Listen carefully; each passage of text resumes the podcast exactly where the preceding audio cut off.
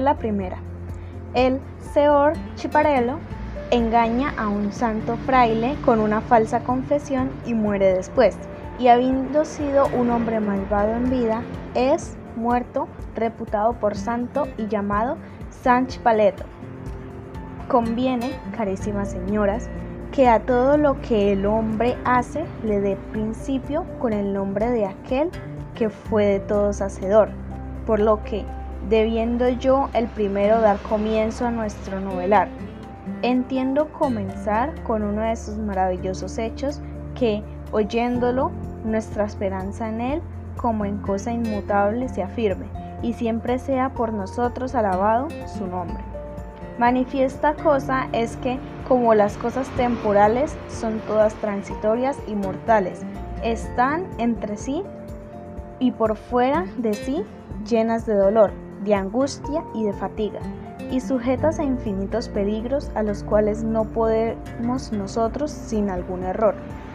Lo que vivimos mezclados con ellas, somos parte de ellas, resistir ni hacerles frente si la especial gracia de Dios no nos presta fuerza y prudencia, la cual a nosotros y en nosotros no es de creer que descienda por mérito alguno nuestro, sino por propia benignidad movida y por las plegarias impetradas de aquellos que, como lo somos nosotros, fueron mortales y habiendo seguido bien sus gustos mientras mantuvieron vida. Ahora se han transformado con Él en eternos y bienaventurados, a los cuales nosotros mismos, como a procuradores informados por experiencia de nuestra fragilidad y tal vez no atreviéndonos a mostrar nuestras plegarias ante la vista de tan grande juez, les rogamos por las cosas que juzgamos oportunas. Y aún más en Él, lleno de piadosa liberalidad hacia nosotros, señalemos que, no pudiendo la agudeza de los ojos mortales traspasar en algún modo el secreto de la divina muerte, a veces sucede que, engañados por la opinión, hacemos procuradores ante su majestad a agentes que han sido arrojadas por ella al eterno exilio, y no por ello aquel a quien ninguna cosa es oculta, mirando más a la pureza del orante que a su ignorancia o al exilio de aquel a quien le ruega. Como si fuese bienaventurado ante sus ojos, deja de escuchar a quienes le ruegan. Lo que podrá aparecer manifiestamente en la novela que entiendo contar. Manifiestamente digo, no por el juicio de Dios, sino el seguido por los hombres.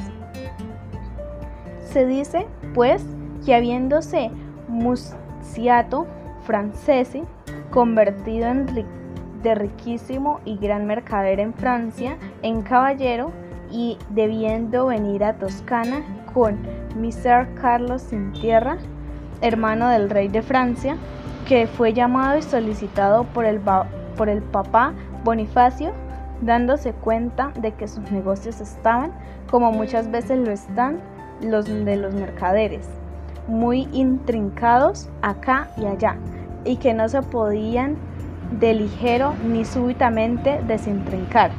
Pensó encomendarle a varias personas, para todos encontró como fuera de que le quedó la duda de a quién dejar, pudiese capaz de recatar los créditos hechos a varios borgoñes.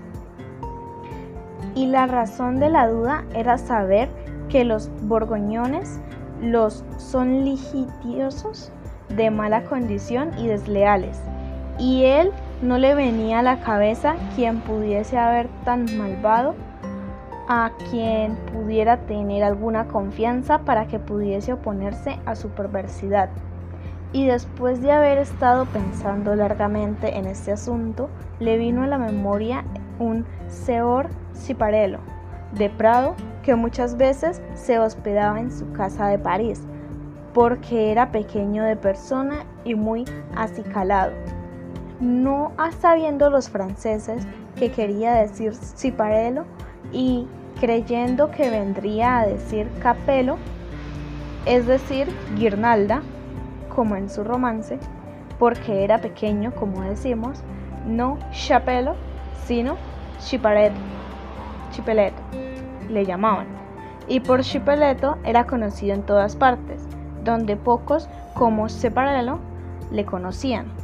Era este Chipeleto de esta vida, siendo notario sentía grandísima vergüenza si alguno de sus instrumentos, aunque fuesen pocos, no fuera falso, de los cuales hubiera hecho tantos como le hubiesen pedido gratuitamente, y con mejor gana que alguno de otra clase muy bien pagado, declaraba en falso con sumo gusto, tanto si se le pedía como si no, dándose en aquellos tiempos en Francia grandísima fe a los juramentos, no preocupándose por hacerlos falsos, vencía malvadamente en tantas causas cuantas le pidiesen que jurara decir verdad por su fe. Tenía otra clase de placeres, y mucho se empeñaba en ello, en suscitar entre amigos y parientes y cualquiera otras personas, males y enemistades, y escándalos de los cuales cuanto mayores males veía seguirse, tanta mayor alegría sentía. Si se le invitaba a algún homicidio o a cualquier otro acto criminal, sin negarse nunca, de buena gana iba, y muchas veces se encontró gustosamente hiriendo y matando hombres con sus propias manos. Gran blasfemador en contra de Dios y los santos, y por cualquier cosa pequeña como que era iracundo más que ningún otro. A la iglesia no iba jamás, y a todos sus sacramentos como a cosa vil escarnecía, con abominables palabras. Y por el contrario, las tabernas y los otros lugares deshonestos visitaba de buena gana y frecuentaba. A las mujeres era tan aficionado como los perros son al bastón. Con su contrario, más que ningún otro hombre flaco se deleitaba habría hurtado y robado con la misma conciencia con la que oraría un santo varón, golosísimo y gran bebedor, hasta a veces sentir repugnantes náuseas. Era solemne jugador con los dados trocados. Mas, ¿por qué me alargo en tantas palabras? Era el peor hombre, tal vez que nunca hubiese nacido, y su maldad largo tiempo la sostuvo el poder y la autoridad del Miser Musiato, por quien muchas veces no solo de las personas privadas a quien con frecuencia injuriaba, sino también de la justicia a la que siempre lo hacía, fue protegido.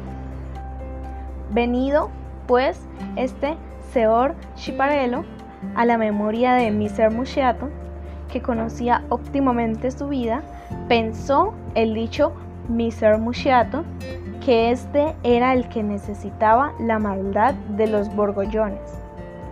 Por lo que llamándole le dijo así, Señor Chipareto, como sabes, estoy por retirarme de todo de aquí, y teniendo entre otros que entenderme con los borgollones, hombres llenos de engaño, no sé quién puede dejar más apropiado que tú para rescatar de ellos mis bienes, y por ello como tú al presente nada estás haciendo, si quieres ocuparte de esto, entiendo conseguirte el favor de la corte y darte aquella parte de lo que rescates que sea conveniente.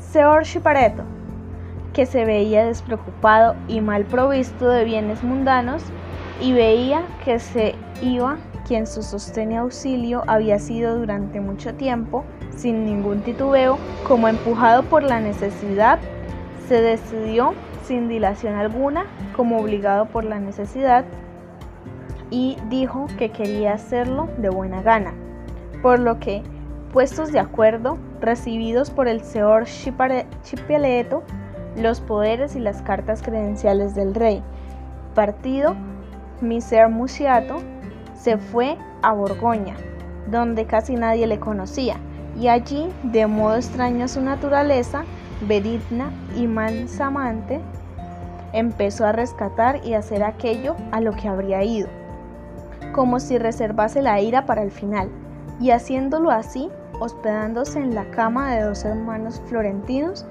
que presentaban con Úrsula y por amor de Miser Musciato le honraban mucho, sucedió que enfermó, con lo que los dos hermanos hicieron prestamente venir médicos y criados para que les sirviesen en cualquier cosa que necesitara para recuperar la salud.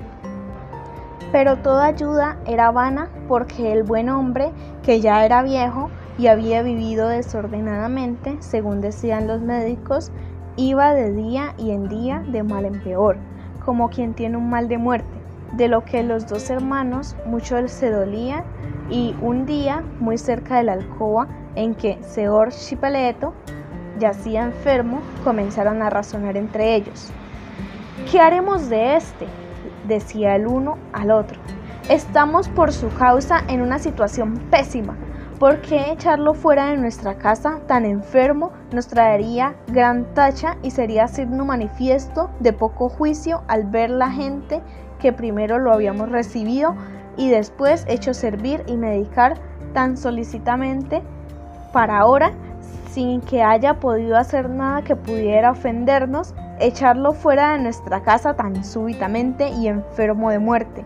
Por otra parte, ha sido un hombre tan malvado que no querrá confesarse sin recibir ningún sacramento de la iglesia y muriendo sin confesión.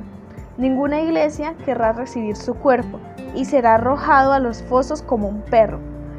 Y si por el contrario se confiesa, sus pecados son tantos y tan horribles que no los sabrá semejante y ningún fraile o cura querrá ni podrá absorberle, por lo que ni absuelto sería también arrojado a los fosos como un perro. Y si esto sucede, el pueblo de esta tierra, tanto por nuestro oficio, que les parece inicuo, y al que todo tiempo pasan maldiciendo, como por el deseo que tienen de robarnos. Viéndolo, se amotinará y gritará, estos perros lombardos a los que la iglesia no quiere recibir no pueden sufrirse más y correrán en busca de nuestras arcas y tal vez no solamente nos roben los haberes, sino que pueden quitarnos también la vida, por lo que de cualquiera guisa estamos mal si éste se muere. Seor Chipeleto, que decimos, yacía allí cerca de donde estos estaban hablando, teniendo el oído fino, con la mayoría de las veces pasa de los enfermos. Oyó lo que estaban diciendo y los hizo llamar y les dijo, no quiero que temáis por mí, ni tengáis miedo de recibir por mí causa algún daño. He oído lo que sabéis estado hablando de mí, y estoy certísimo de que sucederá como decís, si así como pensáis anduvieran las cosas, pero andarán de otra manera. He dicho viviendo tantas injurias al Señor Dios, que por hacerle una más a la hora de la muerte, poco se dará.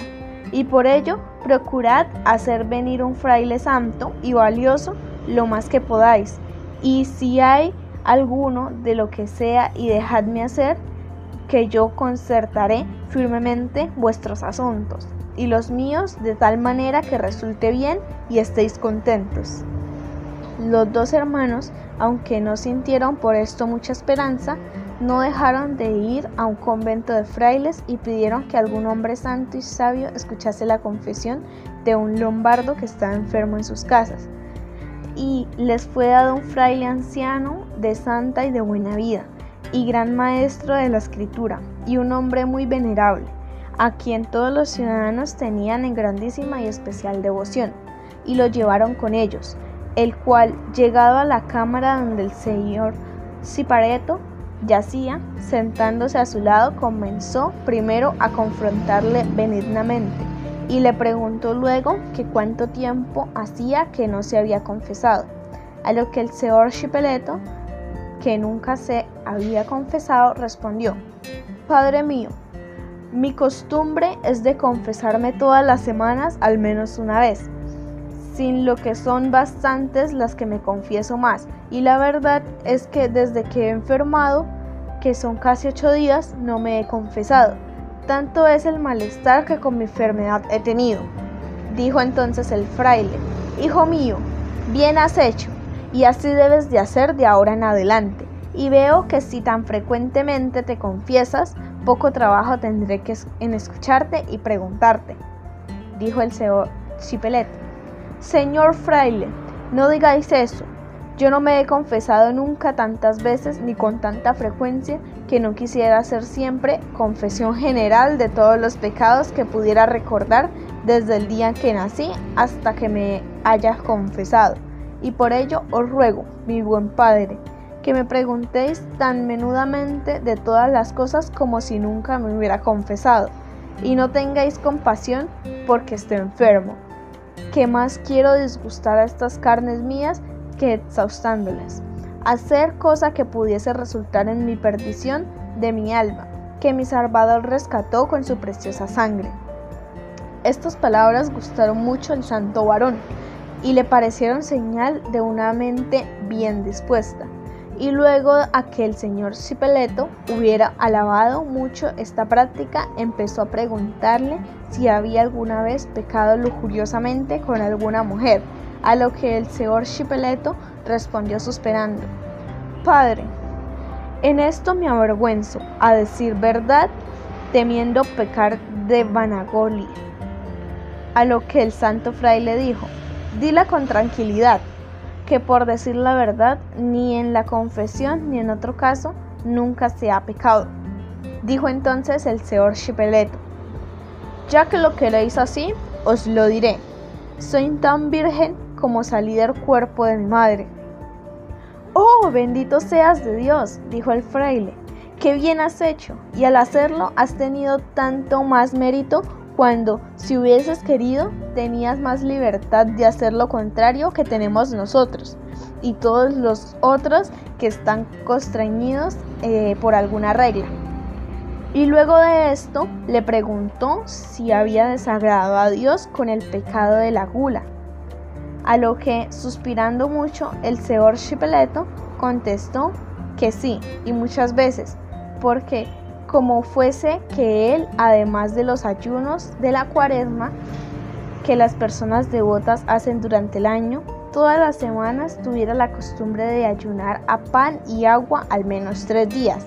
Si había bebido el agua con tanto deleite y tanto gusto, especialmente cuando había sufrido alguna fatiga por rezar o ir a peregrinación, como las grandezas bebedores hacen con el vino. Y muchas veces había deseado comer aquellas ensaladas de hierbas que hacen las mujeres cuando van al campo, y algunas veces le había parecido mejor comer que le parecía que bebiese placere y a quien ayuna por devoción, como él ayunaba, a lo que el fraile le dijo, Hijo mío, estos pecados son naturales y son asaz leves y por ello no quiero que te apesadumbres la conciencia más de lo necesario. A todos los hombres sucede que les parezca bueno comer después del largo ayuno y después del cansancio beber. Oh, dijo el señor Chipelet, Padre mío, no me digáis esto por confortarme. Bien sabéis que yo sé que las cosas que se hacen en servicio de Dios deben hacerse limpiamente y sin ninguna mancha en el ánimo, y quien lo hace de otra manera, peca. El fraile, contentísimo, dijo, y yo estoy contento de que así lo entiendas en tu ánimo, y mucho menos me parece tu pura y buena conciencia. Pero dime, ¿Has pecado de avaricia deseando más de lo conveniente y teniendo lo que no deberías tener? A lo que el chipeleto le dijo, Padre mío, no querría que sospecháis de mí, porque estoy en casa de estos usureros. Yo no tengo parte aquí, sino que había venido con la intención de amonestarles y reprenderles y arrancarles a este abominable oficio. Y creo que habría podido hacerlo si Dios no me hubiese visitado de esta manera. Pero debéis de saber que mi padre me dejó rico y de sus saberes. Cuando murió, di la mayor parte por Dios y ruego por sustentar mi vida y por poder ayudar a los padres de Cristo. Yo he hecho mis pequeños mercadeos y he deseado tener ganancia de ellos, siempre con los pobres de Dios los que he ganado con los que he partido por medio, dedicando mi mitad a mis necesidades, dándole a ellos la otra mitad. En ello me he ayudado también mi creador, que siempre me dicen en mejor han ido mis negocios. Has hecho bien, dijo el fraile, pero ¿con cuánta frecuencia te has dejado llevar por la ira? Oh, dijo el señor Chipeleto, eso os digo que muchas veces lo he hecho. ¿Y quién podría contenerse viendo todo el día a los hombres haciendo cosas sucias, no observar los mandamientos de Dios, no temer sus juicios? Han sido muchas veces al día las que he querido estar mejor muerto que vivo, al ver a los jóvenes ir tras vanidades y oyéndolos jurar y perjurar, ir a las tabernas, no visitar las iglesias y seguir más las vías del mundo que las de Dios.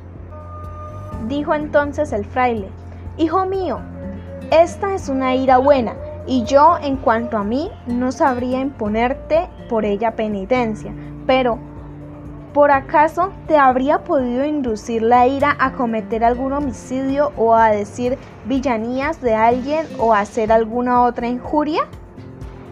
A lo que el señor Chipeleto respondió, Ay de mí, señor, vos que me parecéis hombre de Dios, ¿cómo decís esas palabras?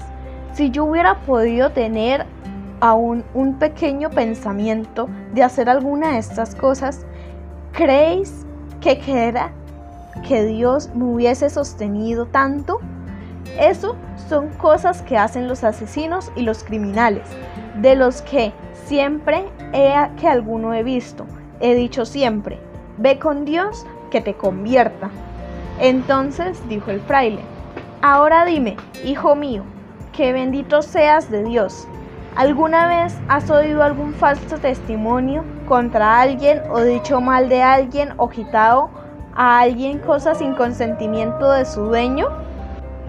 Ya, señor, sí, repuso Señor Chipeleto, que he dicho mal de otro, porque tuve un vecino que con la mayor sin razón del mundo no hacía más que golpear a su mujer, tanto que una vez hablé mal de él a los parientes de la mujer.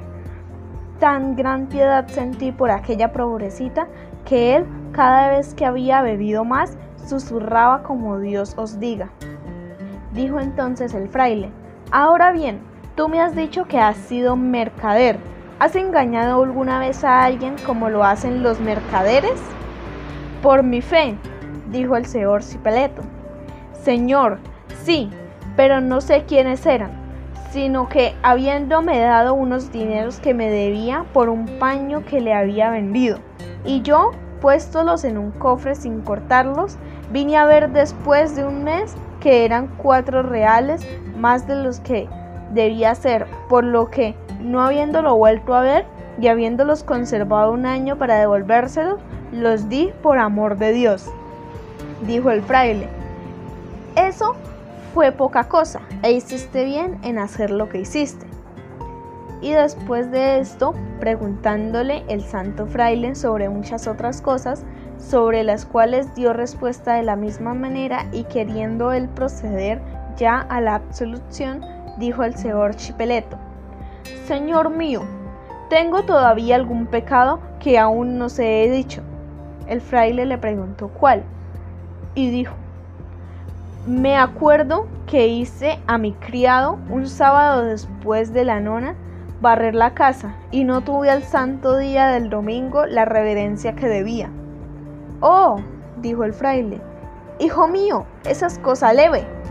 No, dijo el señor Chipelet, no he dicho nada leve, que el domingo mucho hay que honrar porque en un día así resucitó de la muerte la vida de nuestro Señor dijo entonces el fraile. ¿Alguna cosa más has hecho? Señor mío, sí, respondió Cipalet. Que yo, no dándome cuenta, escupí una vez en la iglesia de Dios. El fraile se echó a reír y dijo, Hijo mío, eso no es cosa de preocupación. Nosotros, que somos religiosos, todo el día escupimos en ella. Dijo entonces Señor Chipelet no hacéis gran villanía, porque nada conviene tener tan limpio como el santo templo, en el que se rinde sacrificio a Dios. Y en breve de tales hechos le dijo muchos y por último empezó a suspirar y llorar mucho, como quien lo sabía hacer demasiado bien cuando quería. Dijo el fraile entonces, Hijo mío, ¿qué te pasa? repuso Seor Chipeleto. Ay de mí, Señor, que me he quedado un pecado del que nunca me he confesado. Tan grande vergüenza me da decirlo, cada vez que lo recuerdo, lloro como veis. Me parece muy cierto que Dios nunca tendrá misericordia de mí por este pecado. Entonces el santo fraile dijo, Pah, hijo, ¿qué estás diciendo? Si todos los pecados que han hecho todos los hombres del mundo, que deban hacer todos los hombres mientras el mundo dure, fuesen todos los hombres solo que estuviese arrepentido y contrito como te veo, tanta es la benignidad y la misericordia de Dios que confesándote este se os perdonaría liberalmente, así dilo con confianza. Dijo entonces Seor Chipeleto, todavía llorando mucho. ¡Ay de mí, Padre mío! El mío es demasiado grande pecado, y apenas puedo creer, si vuestras plegarias no me ayudan, que me pueda por ser por Dios perdonado. A lo que le dijo el fraile, dilo con confianza, que yo te prometo pedir a Dios por ti. Pero Seor Chepeleto lloraba y no lo decía. El fraile le animado a decirlo. Pero luego de que Seor Chipeleto llorando un buen rato hubo tenido así suspenso al fraile, lanzó un gran suspiro y dijo, Padre mío, pues que me prometéis rogar a Dios por mí, os lo diré. Sabed que, cuando era pequeñito, maldije una vez a mi madre. Y dicho esto, empezó de nuevo a llorar fuertemente. Dijo el fraile, Ah, hijo mío, ¿y eso te parece tan gran pecado? Oh, los hombres blasfemamos contra Dios todo el día. Y si Él perdona de buen grado a quienes se arrepienten de haber blasfemado, ¿no crees que vaya a perdonarte esto? No llores, consuélate, que por seguro si hubieses sido uno de aquellos que le pusieron en la cruz, teniendo la contrición que te veo, te perdonaría Él. Dijo entonces Señor Chipeleto, ay de mí, Padre mío, ¿qué decís? La dulce madre mía me llevó en su cuerpo nueve meses día y noche, me llevó en brazos más de cien veces. Mucho mal hice al maldecirla. Y pecado muy grande es, si no rogáis a Dios por mí, no será perdonado. Viendo el fraile que nada le quedaba por decir al señor Chipeleto, le dijo la absolución y su bendición, teniendo por hombre santísimo como quien totalmente creía ser cierto lo que Señor Chipeleto había dicho. ¿Y quien no lo hubiera creído viendo a un hombre en peligro de muerte confesándose decir tales cosas? Y después, luego de todo esto, le dijo, Señor Chipeleto, con la ayuda de Dios estaréis pronto sano. Pero si sucediese que Dios a vuestra bendita y bien dispuesta alma llamase así, ¿Os placería que vuestro cuerpo fuese sepultado en nuestro convento? A lo que el señor Chipeleto repuso, Señor, sí, que no querría estar en otro sitio, puesto que vos me habéis prometido rogar a Dios por mí, además de que yo he tenido siempre una especial devoción por vuestra orden, y por ello os ruego que, en cuanto estéis en vuestro convento, haced que venga a mí aquel veracismo cuerpo de Cristo que vos por la mañana consagráis en el altar, porque aunque no sea digno, entiendo comulgarlo con vuestra diligencia. Y después la santa y última unción, para que, si he vivido como pecador, al menos muera como cristiano. El santo hombre dijo que mucho le agradaba y él decía bien, que haría de inmediato le fuese llevado y así fue.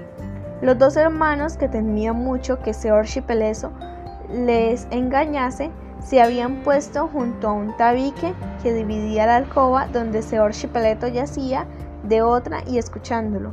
Fácilmente oía y repetían lo que Seor Chipeleto al fraile decía, y sentían algunas veces tales ganas de reír al oír las cosas que le confesaba haber hecho, que casi estallaban y se decían uno al otro, ¿qué hombre es este?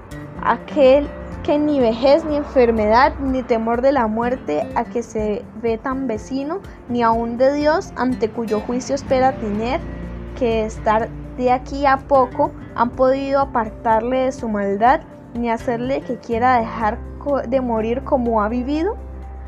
Pero viendo de que había dicho que sí, que recibiría la sepultura en la iglesia, de nada de lo otro se preocuparon. Seor Chipeleto comulgó poco después y empeorando sin remedio recibió la última unción. Y poco después del crepúsculo, el mismo día que había hecho su buena confesión, murió. Por lo que los dos hermanos, disponiendo de lo que era él para que fuese honradamente sepultado, y mandándolo a decir al convento y que viniesen por la noche a velarle según era costumbre y por la mañana a por el cuerpo, dispusieron todas las cosas oportunas para el caso. El santo fraile, que lo había confesado al oír que había afinado, fue a buscar a Pior del convento y habiendo hecho tocar al capítulo a los frailes reunidos, mostró que el señor Chipeleto había sido un hombre santo según él lo había podido entender de su confesión, y esperando que por él el Señor Dios mostrase muchos milagros. Les persuadió a que con grandísima reverencia y devoción recibiesen aquel cuerpo, con las cuales cosas el prior y los frailes crédulos estuvieron de acuerdo. Y por la noche, yendo todos allí donde yacía el cuerpo del señor Chipaleto, le hicieron una grande y solemne vigilia, y por la mañana, vestidos todos con albas y capas pluviales, con los libros en mano y las cruces adelante, cantando, fueron a por este cuerpo y con grandísima fiesta y solemnidad se lo llevaron a la iglesia, siguiéndoles el pueblo todo de la ciudad, hombres y mujeres, habiéndolo puesto en la iglesia. Subiendo al púlpito, el santo fraile que lo había confesado empezó sobre él y su vida, sobre sus ayunos, su virginidad, su simplicidad e inocencia y santidad, a predicar maravillosas cosas, entre otras contando lo que Seor Chipeleto, como su mayor pecado, llorando le había confesado, y cómo él apenas le había podido meter en la cabeza que Dios quisiera perdonárselo. Tras de lo que se devolvió a reprender al pueblo que le escuchaba, diciendo, Y vosotros, malditos de Dios, por cualquier brinza de paja en la que tropezáis, blasfemáis de Dios y de su madre, de toda la corte celestial. Y además de estas, muchas otras cosas dijo sobre su lealtad y su pureza. Y en breve, con sus palabras a las que la gente de la comarca daba completa fe, hasta tal punto lo metió en la cabeza con la devoción de todos los que allí estaban que después de terminado el oficio, entre los mayores apretujones del mundo, todos fueron a besarle los pies y las manos y le desgarraron todos los paños que llevaba encima, temiéndose por bienaventurado quien al menos un poco de ellos pudiera tener, y convino que todo el día fuese conservado así, para que por todos pudiese ser visto y visitado. Luego, la noche siguiente, en una urna de mármol, fue honrosamente sepultado en una capilla, y enseguida al día siguiente empezaron las gentes a ir allí y a encender candelas y a venerarlo y seguidamente a hacer promesas y a colgar votos de cera según la promesa hecha. Y tanto creció la fama de su santidad y la devoción que se le tenía, que no había nadie que estuviera en alguna adversidad que hiciese promesas a otro santo que a él. Y lo llamaron y lo llaman San Chipeleto. Y afirman que Dios ha mostrado muchos milagros por él y los muestra todavía a quien devotamente se lo implora. Así pues, vivió y murió el señor Chiperelo eh, de Prado y llegó a ser santo como habéis oído. Y no quiero negar que sea posible que sea un bienaventurado en la presencia de Dios, porque aunque su vida fue criminal y malvada, pudo en su último extremo haber hecho un acto de contrición de manera que Dios tuviera misericordia de él y lo recibiese en su reino. Pero Como esto es cosa oculta, razono que sobre lo que es aparente y digo que más debe encontrarse condenado entre las manos del diablo que en el paraíso. Y si así es, grandísima debemos de reconocer que es la benignidad de Dios, para que con nosotros, que no miramos nuestro error, sino la pureza de la fe, y al tomar nosotros y de mediador a su enemigo, creyéndolo amigo, nos escucha, como si a quien verdaderamente santo recurriésemos como mediador de su gracia. Y por ello, para que tanto por su gracia en la adversidad presente, en que esta compañía tan alegre seamos conservados y sanos y salvos, alabando en su nombre en el que la hemos comenzado. Teniéndole reverencia, a Él acudiremos en nuestras necesidades segurísimos de ser escuchados. Y aquí cayó.